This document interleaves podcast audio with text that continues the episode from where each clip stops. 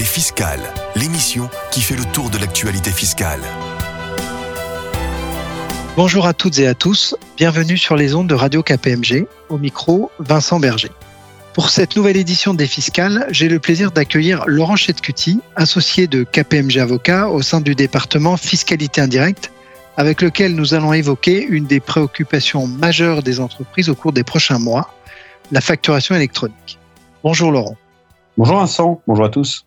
Pourquoi était-il nécessaire de réformer la facturation en France? Le premier objectif de cette réforme, Vincent, c'est de lutter contre la fraude fiscale. La TVA est la principale ressource fiscale de l'État, mais elle fait l'objet d'une fraude massive chaque année, estimée à plus de 20 milliards d'euros par les experts de Bercy. L'objectif de cette réforme est avant tout de permettre à l'administration d'avoir une vision en temps réel des flux économiques des entreprises françaises. En effet, les transactions réalisées par les entreprises seront directement déversées sur une plateforme d'État. J'y reviendrai tout à l'heure.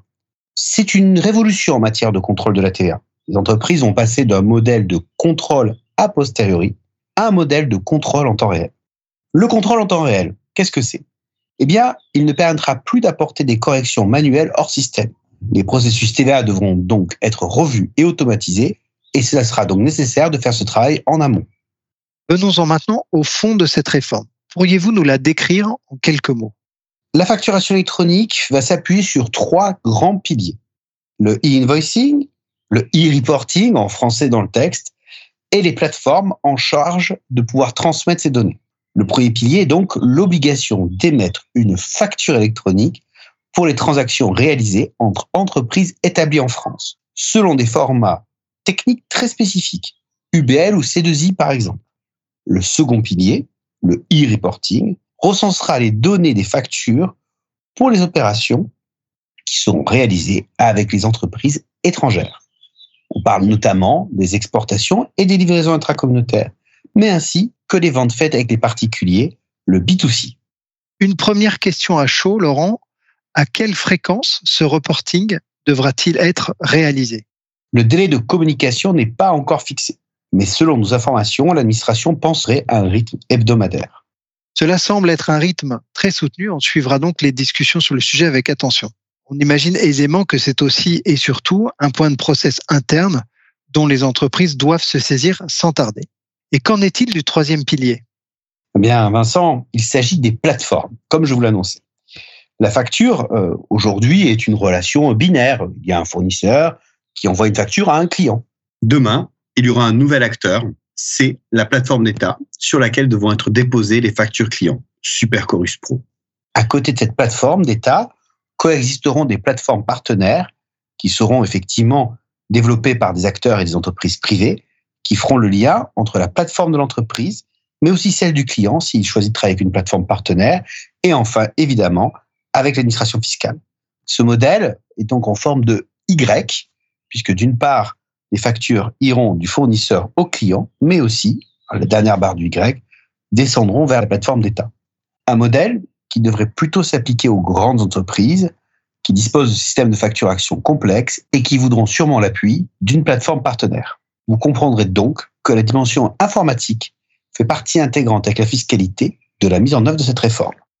Au regard de cette complexité, notamment pour les grandes entreprises, se pose la question de la territorialité de la réforme. En clair, cette réforme va-t-elle au-delà de nos frontières? Malheureusement, c'est une réforme française. Et même s'il y a un souhait de convergence au sein de l'Union européenne, les États membres sont libres de décider s'ils souhaitent ou non la mettre en place. L'Italie, l'Espagne ont généralisé avec succès euh, soit le e-reporting, soit le e-invoicing il y a 2-3 ans. Au-delà des frontières européennes, certains pays, euh, comme le Mexique ou d'autres pays du LATAM, ont déjà mis en place la facturation électronique. D'autres pays l'ont récemment mise en place, comme l'Inde, et d'autres pays sont à venir. La liste va sûrement s'allonger au cours des prochaines années. La mise en place de la facturation électronique en France va donc dans le sens de l'histoire. Intéressons-nous maintenant au délai de mise en œuvre de cette réforme. La facturation électronique et le e-reporting va se généraliser progressivement.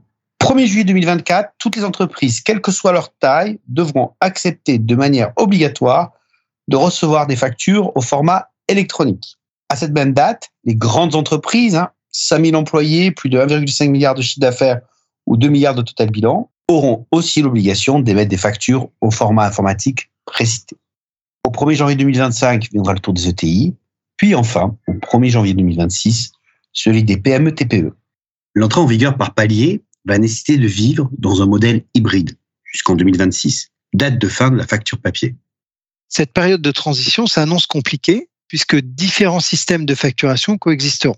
À votre avis, comment les entreprises doivent-elles s'organiser pour que la mise en place de cette réforme soit la plus fluide possible?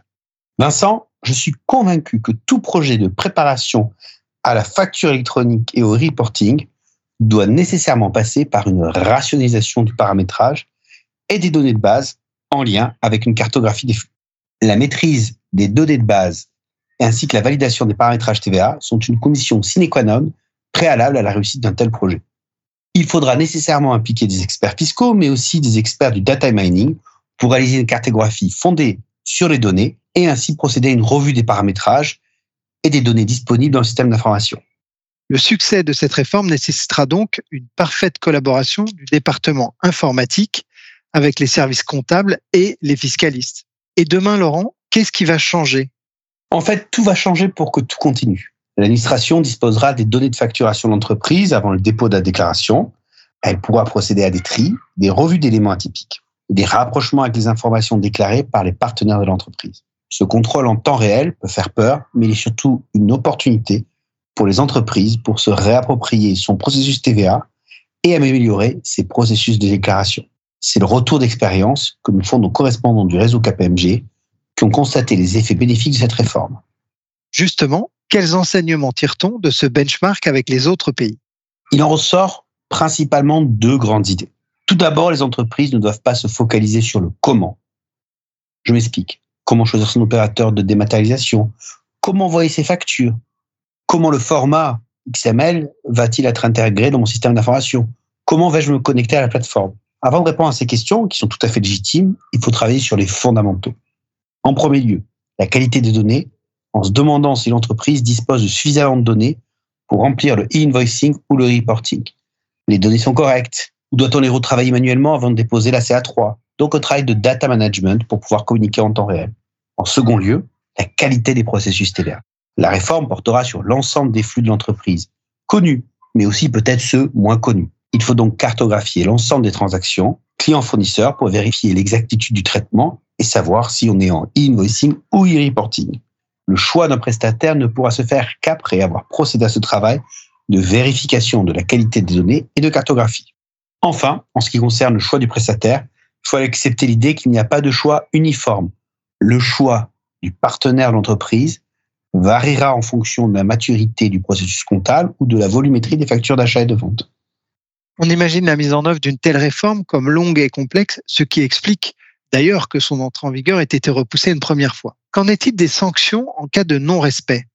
Il y a deux natures de sanctions, selon que le manquement concerne le e-invoicing ou le e-reporting. Elles ne doivent pas être négligées par les TPE-ME, quand bien même elles seraient plafonnées à 15 000 euros ou 45 000 euros par an selon la nature de l'infraction.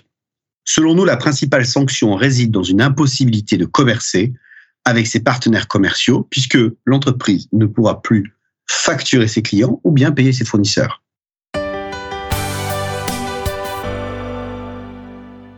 Un grand merci, Laurent, pour tous ces éclairages. Certains grands groupes ont bien entendu anticipé cette réforme depuis quelques années. En revanche, les entreprises de taille plus petite doivent mettre à profit les 18 prochains mois avant la première échéance de la facturation électronique pour cartographier leurs flux et revoir leur paramétrage de TVA. Ce délai ne sera pas superflu. Cette émission est maintenant terminée. Vous pouvez suivre l'actualité fiscale sur nos différentes publications à la page de KPMG Avocat sur le site kpmg.fr, sur le compte LinkedIn de KPMG France et KPMG Avocat ou dans l'application mobile Radio KPMG à télécharger dans l'App Store ou Google Play. Nous vous retrouverons prochainement pour une nouvelle édition des Fiscales. À bientôt sur nos ondes. Les Fiscales, une émission de Radio KPMG.